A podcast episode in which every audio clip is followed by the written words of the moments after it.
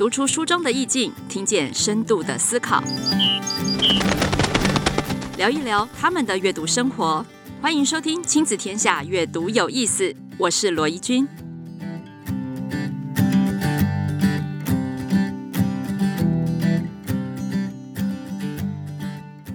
Hello，大家好，欢迎回到阅读有意思，我是罗怡君。今天呢，我们邀请的阅读大来宾呢，可能会让你觉得耳目一新哦。耶、我们节目改版也是真的有把来宾好好的改一改哦。除了上次大家熟悉的两位来宾之外，今天的介绍的这一位呢，其实是《女人迷》的主编，也是现在的业务主管 Audrey。那我们叫她柯采晨，采澄。那彩晨呢，其实很特别，因为她非常的年轻，尚未。踏入家庭育儿，可是为什么我要邀请他来呢？当然不只是因为，呃，他从一路从实习生啊，一直到内容编辑，到主编，到现在的呃业务主管这一路的成长，特别是在一个女人迷这么特别的内容网站，我相信我们的听众很多人也或多或少都有接触过女人迷的好文章。但另外一个角色呢，太不一样了，另外一个角色才是今天我们要连接的重点。他也是一位斜杠的作家，而且一次出了两本书，厚厚的书。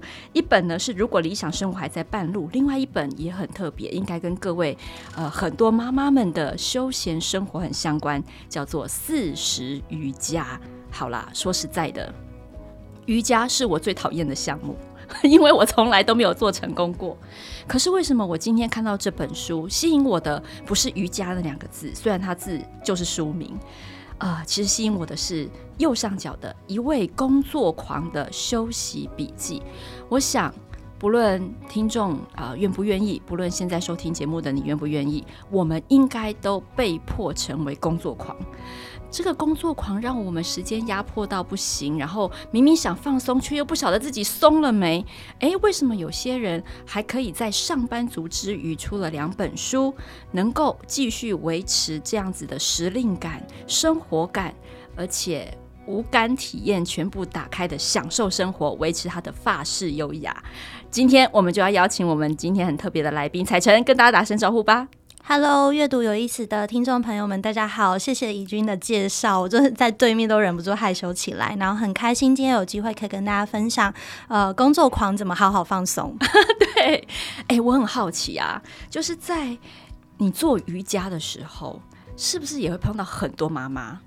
其实会，其实会。然后，呃，我记得我有一堂瑜伽课，就是全部都是妈妈的课，因为我去补课。然后他是礼拜三早上大概八点到九点，妈妈团呢？妈妈团，所以我在一群妈妈团里面做瑜伽。然后我我看到就是妈妈团跟我平常在上其他瑜伽课很不一样，就是妈妈团非常喜欢跟老师撒娇。哦、真的讨拍吗？对，讨拍。然后这个他们讨拍的内容是什么？讨拍内容就说：“我刚送小孩去上课啊，现在我就是想要大休息，不行吗？” 然后或者是说：“哎、欸，老师，我们这个动作还要停留多久？”然后我其实，在当下我觉得很被鼓励，因为我觉得妈妈在那个场合里面完全非常的安全。嗯，然后她有一个空间让她可以表达她所有在其他空间没有办法表达的事情，嗯、所以当下我也很放松的跟老师撒娇。对对对，有时候、跟妈妈团坐反而更更放。更放松，更放松，因为妈妈们的姿势应该都比你更不标准。对，而且我觉得妈妈们没有在管姿势、体式要不要好看，妈妈求的事情是在那个过程中，她就是一个放松的个体，然后她没有要背负全世界的责任，然后还要来这个地方可以跟一个人撒娇，那个人就是我们的瑜伽老师。哇。所以跟妈妈们一起做的时候，你看短短的一堂补课就可以感受到这么多哎！我在想那一场的妈妈们是不是都整个大解放了？对，我我觉得有，我觉得有有哈。对，然后我我蛮感动的，就是很希望所有妈妈都能有这样的时间跟空间。嗯，这个在妈妈圈里面叫做 Me Time。对，没错。所以这个 Me Time 好像也是。Audrey 常常在呃女人迷的这个网站当中提醒女人要好好照顾自己的。我觉得你从女性的这个角色、女性书写或是女性文章，一定也看了非常多的文章，特别是你是主编。那我就很好奇啊，诶，如果我们讲到阅读，阅读一本书跟文章对你来说，每天的比例是不是文章？因为它是工作，可能更重于书了。这两者的阅读有什么不一样？嗯，我我觉得这是一个很很好的问题。其实我常常觉得，因为我做主编的角色做了五年，然后现在其实更多时间在做业务的带领。嗯、但其实我觉得在那五年的时间，蛮帮助我思考一个问题，就是阅读到底是什么？嗯，然后我觉得其实阅读可以体现在很多种不同的载体跟很多种不同的环境。比方说，现在大家很习惯打开手机，你滑 Facebook、滑 IG，甚至滑各种数位的媒体，这是一种阅读的形态。比方说，当我们放下手机，我们拿起书的时候，我们希望不受到任何科技的干扰，这就是一种阅读的体验。可是我更经常觉得，其实万事万物都有阅读的空间。比方，我今天走来这个公司的那个路上，我就看到，比方说有些招牌上面的文案。我可能觉得，哎、欸，我我就会去想，那如果是我，我要怎么样放这个文案？你真的是工作狂。对，就是、用这个举例跟大家说明我的工作狂的等级到了什么样的地步。然后，所以我觉得那个阅读其实是可以体现在很多事情上。所以，包含我写这本书，我觉得我也是在阅读瑜伽这件事情。嗯，你也在阅读自己。对，因为在这本书里面，我看到了这两本书应该都是哈，不论他是用写生活、写食物，或者是写瑜伽，好。写东西只是一个产出，但是在那整个过程当中，你可以把整件事情铺成的这么自我探索，我就很好奇，阅读对你来说是很重要的自我探索吗？那如果是的话，你怎么挑选，或是怎么样去转化成你的养分？嗯嗯嗯，我很喜欢那个 K 问的这个问题，就是。我觉得阅读对我来讲是打开自我探索的那个开关。嗯哼，就是当我今天决定我要阅读某件事情，或是我想要理解某件事情的时候，透过阅读这样的方法，很帮助我让所有我看到的东西都跟我自己产生关联。所以这是我很习惯的一种阅读方式。包含以前呃五年在做主编的经验，其实我很经常看作者文章，包含我也看过 K 的文章。我在看的时候，包含 K 写一些亲职的分享，我在看的时候，我也会想，如果有一天。我成为一个母亲，我会跟 K 做一样的选择吗？他的经验可以怎么启发我？这是一种阅读的心态。嗯。那我觉得其实基本上，呃，就是我在挑选阅读的时候，很追求一种被打动的瞬间。所以，我其实持续到现在，我每周都会去书店巡天水。我想知道现在大家都在看什么，然后我想知道大家都在看的题目里面有哪些题目是我感兴趣的，而为什么有些题目我不感兴趣？所以我还会特别去想，为什么这本书我不想拿起来？对，所以我也会，但我很好奇，嗯、你呃不感兴趣的那些书，你会逼自己去看吗？我说真的，我会，就是一个工作狂的概念，就是像我有一阵子发现。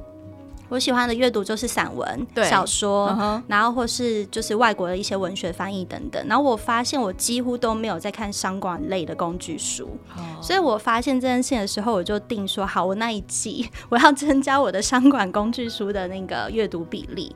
然后嗯，就透过这个方式去去看。然后其实我发现，就是有时候拿下对某些书的成见，或是对它的既定印象，可以在阅读里面获得还蛮多东西的。嗯，那因为欧剧呃人生经验蛮特别的，你其实呃从在工作之前还有到法国去，对不对？好，你还有在法国去，然后在法国的这一年里面呢、我也想听听看，就是。呃，通常我们妈妈们都会这样子想嘛，就是说，哎、那我要不要让我的孩子出国去啊？出国到底有没有意义呀、啊？那他去那边到底是在交华人朋友呢，还是在学语言呢，还是在做什么呢？哈，那你在国外是自己一个人吗？你要不要跟我们聊一下在国外的生活？因为我很好奇，说如果阅读是这么常伴你左右的话，那你到了一个异文化。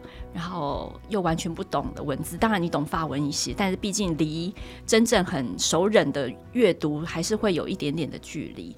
那你又是怎么借由阅读，不论不论是环境，或者是纸本，或是任何载体的资讯，来滋养自己的？嗯嗯嗯，我是在呃，我大学念的是外文系，然后所以我是延毕一年，在我大五的时候去法国的里昂交换了一整年这样子。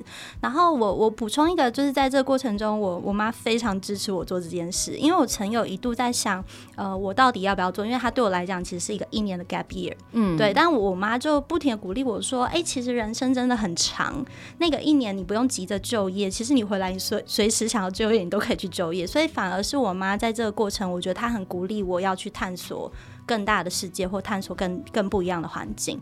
那那时候我基本上去法国的时候，基本上它就是全法语的环境嘛。嗯，所以我觉得一个人在一个非常陌生也不熟悉的环境里面，其实有机会阅读到更多。因为你会对所有事情产生高度的好奇，观光客之眼，对对？没错，没错。因为你会觉得说，哎，你好像并不在地，然后这个并不当地、并不在地的这个心情，会反而让你很留心你的每一个脚步，你的每一个方向。然后以及你到底要去哪里？你会比平常更经常的问自己这个问题，胜过于自自动导航。因为我们在台湾或在台北的时候，很容易进入一个自动导航模式，因为我们的路线两点一线很，很很经常的，我就会不自觉的走去全联，你知道？对对对对。然后你可能会，我觉得大家会有这样的经验，你莫名进到一个空间，然后你突然想不起来我现在要来这里干嘛？对，就是那是一个惯性跟自动导航。嗯、但我觉得在异国给我们很大养分，就是那个惯性会被强迫关掉。因为你会有一个全身的那种紧张感，包含新奇感，包含对一件事情高度的好奇心，都会因为异国的环境被完全的诱发出来。嗯，然后我觉得我是在法国，一来我这好奇心被诱发出来，二来其实法国是 我觉得是一个高度自我的民族，就是我觉得他们是非常个人主义的民族，在那边我觉得感受到一个很强烈的鼓励，就是人要做的事情就是一生就去探索你自己要什么。然后你用你的选择来回答这件事情，用你的选择来回答。你的意思是，包括你每天要吃什么面包、穿什么衣服？对，小至小至这么小的选择，大致我想要做什么样的工作，嗯、大致我现在要斜杠吗？大致我到底要选择在台湾工作还是在国外工作？我觉得其实我很多的思考的养成，其实是在法国那一年养成的。然后有被鼓励这件事情可以这样想，而不会不敢想。不会觉得说我外文系毕业，我可以发展的路途可能就是大家口中的那几个，而是拉回到自己个人特质上，到底有什么事情可以去做发展。我觉得这是法国给我的养分吧。那我常常在那个外国的图片上面看到，虽然我们常常也是去欧洲旅游，但是旅游毕竟是一个很短点的一个呃经过，而不是一个久留的驻察。那我就很好奇，欧洲人真的有比较喜欢念书吗？书对他们之间的关系跟，哎，你觉得跟我们现在台湾自己对书的这种关系有没有什么不一样？嗯嗯。我我觉得我先补充我自己，我是一个从小就非常非常非常爱念书的小孩。嗯、我很爱看课外书，也很爱看教科书。哦、真的、哦，我是会念书到被我妈说：“哎、欸，请不要在房间继续阅读了，请出来跟家人一起看电视。”的这种小孩，我妈会觉得我已经花太多时间在念书，太多时间在想要考考试考好。对，所以这是我的背景。但我觉得我我去到那边之后，我觉得嗯。呃欧洲，或是我体验到他们的阅读好了，我觉得其实是非常自然跟在生活里头的。嗯，就是我在跟我法国朋友聊天的时候，我们很自然交换最近看了什么书。嗯，然后我看了这本书之后，我想了什么问题，然后我我想了这个想法，你是怎么想的？就是我觉得在那边这样子的思想交换，或是这样类似 debate 的东西，其实在那边很频繁的发生。嗯哼，然后所以我就有一点觉得说，其实这会不会是嗯接下来。我们自己也可以去养成阅读的一种方式，就是我们把我们自己阅读后的东西跟其他人分享，然后分享之后跟对方讨论，我是这样想的，那你呢？然后透过这个讨论过程，也扩充我们自己原先的想法。嗯，因为呃，其实刚刚 Audrey 讲这个非常有画面感，我们可可以常常可以在法国影集里面就看到那个露天咖啡座，有没有？两个人就开始讲得面红耳赤，对不对？但他们可能只是为了书中的一个观点，好，或者是一件发生的时事，然后大量的交换意见。但呃，因为我们在法国影集里面，当然那都是一个场景，但如果真的像 Audrey 有坐进去听他们讲的话，可能才会知道。原来书对他们来说就是一个观念上、观点上面的补充。对对，哦、而且我觉得那个观点的补充里面没有所谓的标准答案，就是我们跟另外一个人讨论跟交流，不是为了要吵赢对方，不是为了证明我的论点比你好，只是为了让你知道关于这一段落我就是这样想的。可是我也想知道你怎么看。所以你从法国回来之后，你妈有没有觉得你变难教了？还是觉得哇，这女儿怎么每件事情都可以来跟我一段一大段？我妈就想说，为什么每一件事情你都有这么多的感想？就是我我朋友也很常这样跟我说，他说，请问就是为什么就是大家都做一个小时的瑜伽，那你做完瑜伽之后，你就在那边写了三四篇文章，到底是怎么回事？所以你觉得它也可以帮助这个对话，也可以帮助你打开对阅读的胃口吗？我觉得有哎、欸，就是而且从别人的提供的资讯里头，嗯、你会知道什么什么样的思考并没有在你原先的设定里。那你会好奇对方提的书说什么？哪一本会去看一下？我会，我会，我而而且我觉得其实知道别人的书单是一件很私密的事。为什么？比方说我问 K，K 最近你在看什么书？我们现在不是整个亲子天下每天都在分享书单，现在是怎么回事？原来它是一个很私密的事吗？我，我觉得是，就是如果对方很真挚的跟你推荐一本他近期看了很有收获的书，我会觉得非常感谢。而且我会觉得，从他推荐这本书里，我会知道他最近特别关心什么事情。哎、欸，不过你刚刚真的有讲到，就是你刚刚在问我我现在在看什么书的时候，我真的有官方答案跟背地里的答案。好，来，我们来来听一下这个答案。官方答案，我当然是要把那个 我的专业拿出来，把所有亲职教养啊，或者是我们童书啊这部分拿出来。但是如果说，哎、欸。呃，有没有这个比较私密的分享？我就会想到我最近看了一个小说，叫做《棺材告白者》。嗯嗯，他就在讲的是呢，有一个人有特殊职，他他意外的变成了一个特殊职业。这个职业就是到人家的丧礼上面，他的受托人是死掉的那个人，所以那个人死掉之前呢，就去跟他打好了契约，讲好了他的工作内容。那他的任务就是出现在那个人自己的告别式，业主的告别式上，然后说出他不敢说的话，帮助他完成他。生前不敢面对的关系也好，呃，想要这个很愤怒的宣泄的愤怒也好，或者是告白也好。哇！所以他做了非常多呃这样子的一个告白，然后他就会很帅气的把那个业主拿给他的信放在他的棺材上，然后扬长而去这样。嗯，对，我就看了这一本小说《棺材告白者》。对，嗯，你觉得这本小说给你近期最大的鼓励，或是下次你再访问我了？对，马上马上转反转这样子。你有发现这就是阅读有意思、特别有意思的地方？我们随时可以切换角色。哦，他给我的一个最大的领悟就是。第一个是我想要成为这样子的职业，我第一个念头是，我好适合成为这样的人呐、啊！我这个人无所不呃无所不敢做，我好好喜欢去替人家完成这件事。第二个念头是，为什么这些人生前不敢做？嗯，他卡在哪里？嗯，那为什么他要选择在他死后做这件事？那个心情是什么？然后我就会开始自己有内心戏，有没有？就会开始在里面体会里面的酸甜苦辣。其实你知道那本书真的带给我的呃刺激，不亚于就是现在很流行的韩剧。韩剧很有画面嘛，对对对。但是你就会发现说，这个小说因为你没有画面去定义你看到的东西，比如说爱。韩剧里面可能就会有各式各样不同诠释爱的方式，啊对啊，或者是雨啊，或者是吻啊，或者是抱啊，或者是怎么样啊。但是当你通通没有这些画面的时候，你的爱就是会随着你自己脑中直接自动形成的四 D 画面在你脑袋里。嗯嗯，我我觉得刚刚可以讲到一个重点，就是阅读其实它的那个空间感跟空间性是可以交由读者建构的，而且你不会被影响。对，而且那个每个人建构出的空间是完全不一样的。像是刚刚可以在描述那个棺材告白者，他描述的那个画面其实本身就很有画面，但我可以想象，可以描述之后，他的画面跟我我的画面一定也会不同。嗯、那我们就能交换说，哎、欸，刚刚在这些讯息里面，我们各自读到的是什么？我刚刚其实听到，我想想到的第二点其实跟 K 很像，我就在想说，诶，是什么原因让他们没有办法生前表达？那我现在有没有什么东西是我很想表达，但我说不出口的？但是你不敢的，对，但是我不敢的。有没有机会看完这本书而被鼓励了这件事情？对呀，立刻被推坑，好，立刻被推坑，对，立刻被推坑。我又卖出一本书了吗？对，所以在法国的那段期间，反而让你觉得阅读是一件很自然的事。对，虽然你本来就很喜欢，但是经过那个之后，你大概就像呼吸一样了。就是我现在这个成为一个每周都会做的习惯。可是妈妈们呢？妈妈们如果很忙的话，我觉得像家长们真的时间变得好琐碎。其实像我这么爱看书的人，我可能一本书都要分好几次的厕所时间把它看完。对对对。哦，那对于这样子的一个嗯，妈妈被迫成为一个育儿工作狂的一个节奏。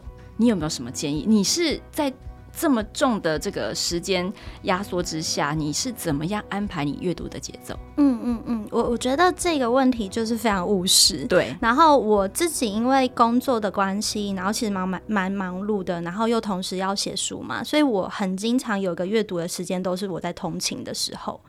非常喜欢在通勤上面看书，比方说我是台中人，我回台中的时候，那个高铁大概有一个小时，所以一个小时应该可以看完一本书，至少四分之一到二分之一，所以我会每一次都很期待我要回家的时候我要带什么书去看，这是一个时间。那当然有时候，比方说上下班啊等等的那个搭公车或者是在车上的时间，或者在等人的时间，这也是另外一个时间点。然后，嗯，我觉得第三个是，就是其实，嗯，《四十瑜伽》这本书，我们特地让每一个的章节其实。其实都是很短的。其实我想提倡一件事情是说，我们常常觉得阅读叫做要有始有终。嗯，我要从第一页开始看，看到最后一页，这样我才才把整本书读完。可是就我自己阅读体验其实就不是这样的。我蛮希望大家阅读这本书的时候，是你随机翻开一页，你看完一张两张，可能不需要你十分钟，然后你拿到了一些讯息，你就可以 move on 去过你的生活。然后我觉得这本书的阅读也不需要从第一页开始看，看到最后一页。比方说我们现在的节气刚过了春分，然后刚过了清明，那我们就来看清明的那一两章节，或者是比方说我们每个人出生的时间不同，比方我出生的时间是在夏夏至的附近，那我就来看夏至那边的章节。所以我觉得其实嗯，可以阅阅读碎片性，或是阅读。片段这件事情，其实我觉得并不是一个需要被解决问题，它是一个当代大家都正在经验的一种阅读习惯，而这本书就是在理解这样的现实状况跟事实下诞生的。对，所以我觉得希望大家不要有个压力，是说阅读一定要看完。我真的超多书其实都没有看完，我在这边做一个大方的告白跟承认，然后我相信大家也是。然后有些书的阅读，它赋予给你的东西，并不是看完才拿得到。没错，其实有的时候一本书光给你一一两句话金句，有没有？对，你就可以回答。他可能已经支持你一整季忙碌的生活了。真的，为什么我要翻开这本书？明明我就是这么讨厌瑜伽的人，这种书根本就跟我们没有什么关系的。好不容易被工作狂吸引进去了，哎、欸，我跟你讲，看了目录之后就很疗愈。对，比如说真有需要就去休息。哇，这真的是所有妈妈给工作狂的讯息。对，你看彩晨就告诉我们非常多，还有嗯。你跟你自己好好的在一起，那这个好好的在一起，其实，呃，里面有非常多句子，我们也许在很多京剧里面都有听到过。可是，怎么样透过一个动作的觉察，然后感受到身体的讯息？因为阅读自己也是一门很重要的功课，所以我觉得瑜伽对彩晨来说，应该是一个阅读自己的管道。你这个管道触发了你。感非常感觉丰沛的去感受自己，那可能对我来说不是瑜伽，可能对我来说是什么？让我想一下，逛街，对，有可能，有可能，对对，可能是逛街。哎，逛街真的是很疗愈。其实我就算什么东西都不买，但是我可能在逛的过程当中，我就发现，哈，怎么我现在一样东西都不想买？嗯，可是以前。我好像很想买东西，那是因为我钱包变少了吗？嗯，如果不是的话，那是什么呢？那为什么有时候我突然之间就今天出门一定要买一个东西回家？那那个东西是什么？我跟你讲，突突然出门要买一个东西回家，彩晨有经历过，对不对？我有。你为了面包，对不对？我有。对，你有你有看到？我通常都为了食物。哎、欸，我也是哎、欸，就是特别想吃什么东西。妈妈们一定也是这样，你赶快跟大家分享一下你买面包的过程。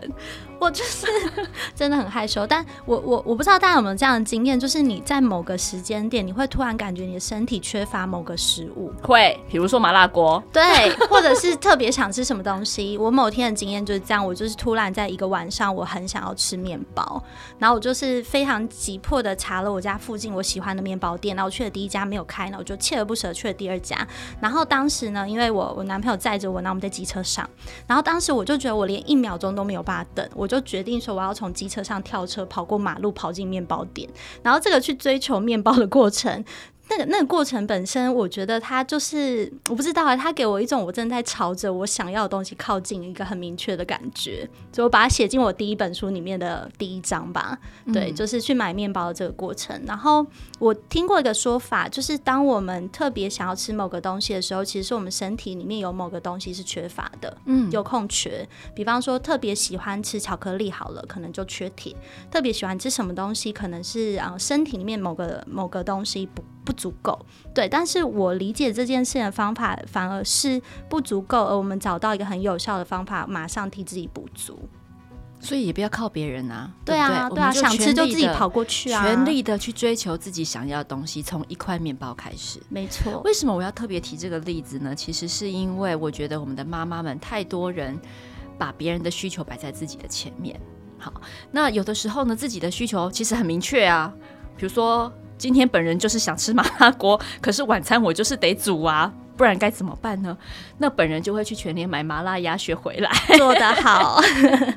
哎、欸，我也要尊重自己，就是说自己的这个部分不用特别把它放大，有时候特别放大好像也特别找自己麻烦，对不对？对对，我我其实。我我觉得就是嗯，非常希望，因为我觉得我妈妈也是花了很多时间照顾我。我有两个弟弟，所以我们家有三个小孩。嗯、对，然后我我从我跟我妈妈的互动里面，其实我一直很希望我妈妈花少一点时间照顾我们。我希望我妈花非常多时间照顾她自己。这就是生女儿的好处啦，好，好不好？跟各位说一下。好，对不起，打断你继续。对对对，我我就是。回到讲回那个法国的经验好了，嗯、就是我在法国的时候，我妈有一次来法国找我玩。然后那其实是我妈第一次坐这么远的飞机，然后我那一下那一刻有一个很深的感觉，是我觉得我们这个家把所有可能很好的东西都优先给了我，嗯，然后我作为这个家的小孩，我完全感受到这个家的支持，那我就当时有一点下定决心，我希望我长大之后我可以支持我妈去过她真正想要的生活，因为我妈现在也是空巢期嘛，小孩都很大了，对，对，她就开始她也去做瑜伽，然后她也去发展她自己想做的事情，她甚至有她的事业第二春，所以。所以我觉得那个其实是所有小孩其实会很想支持自己妈妈的，然后所有的小孩应该会很希望自己的妈妈非常快乐。嗯，对，没错。哇，听到这段话，妈妈应该觉得没有白养这个女儿了。赶快叫妈妈听这一集，赶快叫妈妈听这一集。好，呃，其实在，在呃彩晨的这个瑜伽书里面，我觉得我还看到了有一个特别的东西，叫做回向，就是真正愿意分享。呃，回向这感觉很像念经回向，是不是？对，这个这一段你要不要特别跟大家说一下？这个这个真正愿意分享是什么意思？好。呃，我我的那个瑜伽教室的带领啊，它是大概两个小时左右的瑜伽课，嗯，所以我们会花三十分钟的时间，先用按摩球把自己身体暖开，嗯，然后我们大概花一个到一个半小时的时间做一些体式的锻炼，包含大家熟知的上犬式啊、下犬式啊、那个拜月式循环等等。那最后我们会花十五到三十分钟做大休息跟回向。那回向的意义呢，其实就是我们把今天我们练习所得的所有跟其他人分享，所以我们就是会用金刚坐姿，等于类似跪姿这样的方式，嗯嗯、跪在瑜伽垫上，然后老师会带一个类似导词的东西，请我们回想我们今天所有的练习，把它分享给你体内的所有的细胞跟这个万物万事万物所有的众生。就我觉得那一刻我蛮感动的，就是我会感觉到我今天所有练习的成果，并不只跟我个人有。关，我是有机会把这个练习的成果跟更大的宇宙、跟更大的世界，甚至就跟我身边亲近的人分享的。而那个能量，如果我愿意分享出去，其实反而会增加而不会减少。嗯，对，所以我我很喜欢我们瑜伽老师带领的方式，是有很明确的开始跟很明确的收尾，而那个收尾跟众人有关。嗯，因为我觉得现在有非常多呃鼓励妈妈们。好，这个自我休息跟疗愈的方式，通常都是隔绝，哎，把自己跟什么东西隔开来，有没有？呃，小孩子不要吵我，老公，嗯，赶快去打电动，或者是全部的人都入睡了之后，只剩下自己。当然，这是一个呃杂事的隔绝，但是呢，在像瑜伽也是一个很个人的一个行为嘛，一个动作，一个活动。但是我会特别讲到后面这个愿意分享，就是你终究还是得回到。呃，群体里，你终究还是得要回到你要面对的柴米油盐酱醋茶。那那个真正愿意分享的那个分享是什么？嗯，好，那个分享就像呃彩晨说的，你可能透过瑜伽，你开始跟自己对话，对话完之后，你会发现自己很满，好，那个满意的效果是可以扩散到外面去的。我觉得那才是真正的休息。对，如果我们今天的休息是一直不断的觉得自己匮乏，或者是啊我好累，我需要更多时间，我需要更多衣服，我需要更多食物，我需要更多什么，那个休息好像不是休息，那个休息似乎你还停留在呃觉察自己的。这个不满或者是抱怨，所以为什么我看这本书呢？我其实我都没有在看瑜伽姿势啊，哈，我 我我都在看说为什么这个动作他可以想到这个东西，哎，或者是最深的休息看起来就像死亡，因为你里面讲到好多大休息哦。对，我是一个非常爱做大休息的人，然后我非常推荐所有的妈妈们一定要花时间做大休息，因为大休息这个体式它其实是把全身重量放掉的体式。所以通常在做大休息的时候，会有个引导叫做想象你的身体越来越重，往下沉，越来越重啊，越来越重，往下沉，放松你的脸部肌肉，放松你的眼皮，放松你的肩颈，把你的手的重量完全交给地板，并且相信当你把重量交出去的时候，地板会接住。哎，其实我后来就在想说，原来是要想象自己越来越重。而不是想象自己越来越轻，是越来越重，是越来越重。你愿意交付给别人，没错，你要丢掉才会空。真的，妈妈就是丢不掉。对对，所以我觉得大休息是我很鼓励妈妈们可以做的一个一个练习。就像里面讲的，就是那个放松。其实我最不会的就是放松。我以为我放松了，但是其实并没有。那个放松可能真的是要来自内心真正愿意交付，最后愿意分享那样子的满足，才叫做一个完整的休息。我觉得我在工作狂的休息笔记里面读到了这个休息的完整。不过我很好奇，除了瑜伽之外，你有没有推荐一些书是跟所谓阅读自己相关的，就是给你特别多这一类的灵感的书目，可不可以跟我们分享一下？我要私密的，我不要官方的。好，好，好，我 我想一下，我想一下，我先让我补充一下刚刚讲的那个放松的这件事情，嗯、因为其实我觉得大家都会以为放松很简单。然后我们会以就是我们自己做不到放松来来来要求自己，像像我也是很难很难做到放松的人，做做不到放松来要求自己，就是反而那个变成一个压力了，对，变成一个压力，就是我们没有放松，我们就告诉自己说，喂，你为什么没有放松？对，我要放松，我要我要放松，我要放松，然后就越来越不放松，然后 肌肉越来越紧绷。我我自己完全，哦、我刚刚非常可以。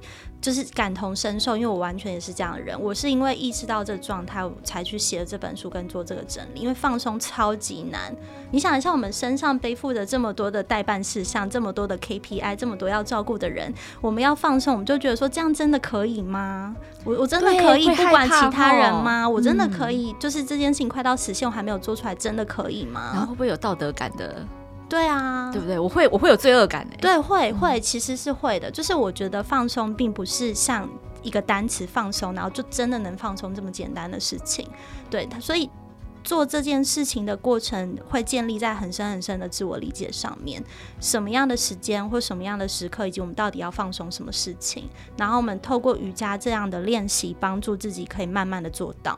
也不见得可以一触可就立刻的做到，嗯，它其实它就是一个练习的过程，有时候做到，有时候做不到，连呼吸都要练习了。对对对，我们会不自觉的闭气，对，好紧张的时候。对对对，好了，私密书单想好了没有？好，讲讲到私密书单，嗯，我我想推荐一本，就是也是那个就是女人迷的大姐头出的一本书，对，它叫做《我的世界一定要有猫尾卷卷像》。哇，这个。名词好特别，而且你们两个都一定要有猫吗？对，我们我们两个是一个爱猫控这样子。你再讲一次书名。我的我的世界一定要有猫尾卷卷巷。哪个巷？巷子的巷。猫尾卷卷，OK。对，猫尾卷卷巷。为什么你喜欢这本书？我喜欢这本书的原因是这样，就是一个是我觉得它其实也是一个高度跟自我探索相关的书，嗯哼，对。然后因为我是非常非常在乎做自我探索，然后很想知道别人都怎么自我探索的一个人，对，所以我觉得在这本书里面看到他蛮多呃去做自我探索的轨迹。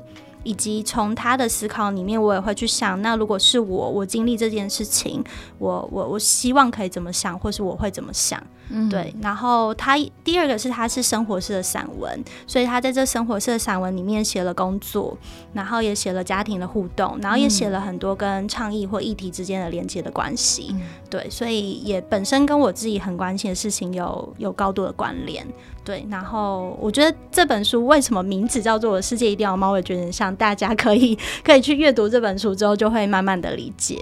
OK，好，呃，我想为什么今天我们邀请呃财神来到阅读有意思当我们的阅读大来宾哦，就是因为你会发现哇，他对于自我的觉察下了很大的功夫，在这么忙乱的。呃，慌乱的世界跟节奏里面，他一样可以把生活过得很适意。我想，当然不是因为他去过法国的缘故啦，哈，不是。我想他有去截取到其他文化的一些精神，哈，比如说，呃，对自己的高度兴趣，好，你对自己没有兴趣的话，你是不会想探索的，对不对？彩晨，你是从小就对自己很很感兴趣的人吗？还是有没有什么一个关键点，或是哪一个，呃，有没有什么触发你突然觉得，哎？我好像很喜欢自我觉察。嗯嗯嗯，我我觉得我从小应该是一个活得很用力的人。我要再跟大家，我刚刚有跟大家分享，我有点太爱阅读，然后被被妈妈阻止持续阅读这件事。我在分享我那时候高中高三要考大学，因为我的就是志愿是台大外文嘛。嗯。所以那时候就进入一个疯狂念书期，然后我就用了非常多张便利贴，然后贴在我的那个床头，然后就写就写各种跟台大外文有关的讯息，然后画了一个箭头指到自己的头上。哦，你真的是一个很用力的人，我的妈呀！对，我所有的家长，哦天哪，养到你这种女儿真是太太开心了。然后我妈看到我这样，她真的非常担心我，她会觉得你压力很大吧？对，她就是跟一般家长担心可能不太一样，因为我妈是觉得说，天啊，你你就是。不用活得这么用力，因为我妈其实是一个非常自由的射手座，然后她就会一直觉得说，哇，她小孩好执着了，对不对？好像就是一直要盯着肩膀，嗯，然后一直要去哪里，然后一定要抵达那个目的地，然后不然她就誓不罢休。她她一直跟我之间互动，对，她担心我执着，她担心如果就是全心全意想要做，但没有做到，我该怎么样去处理那个失败？对，我觉得这是我妈非常担心，嗯，但是她那时候正在想她要怎么让我知道的。对，那我觉得我后来比较学会放松，或是对自己有更多的理解，其实就是我在经历失败的时候。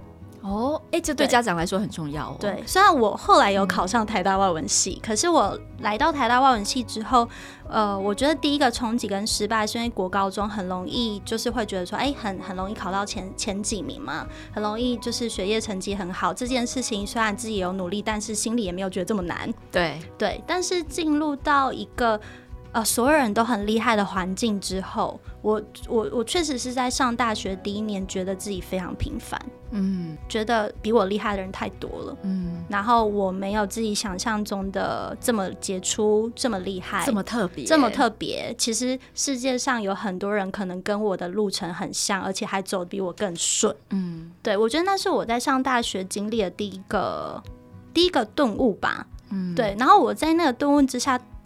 刚开始当然很痛苦啊，就觉得怎么会这样子呢之类的。可是后来就会觉得，在那样的环境里，反而更有机会去看，就是自己要怎么跟这些人学习，嗯，或者是说，其实应该重新思考自己，不应该把自己放在过去放的那个位置。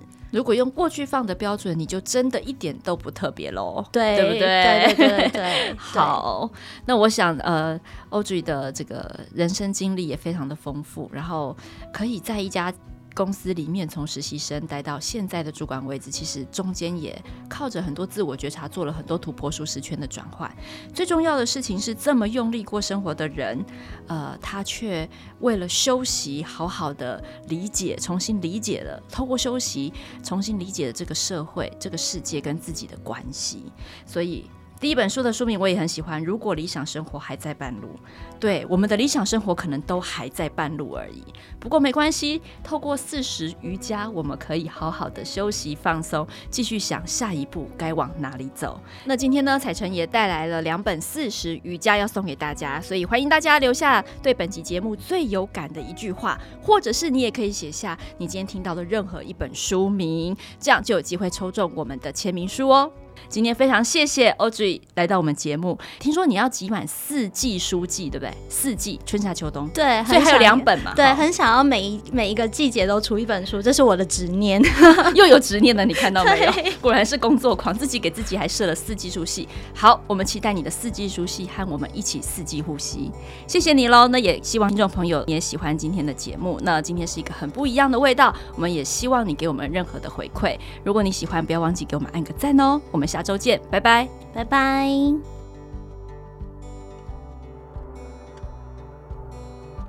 亲子天下 Podcast，周一到周六谈教育、聊生活，开启美好新关系。欢迎订阅收听哦。Apple Podcast 和 Spotify 给我们五星赞一下，也欢迎在许愿池留言回馈。我们下次再见。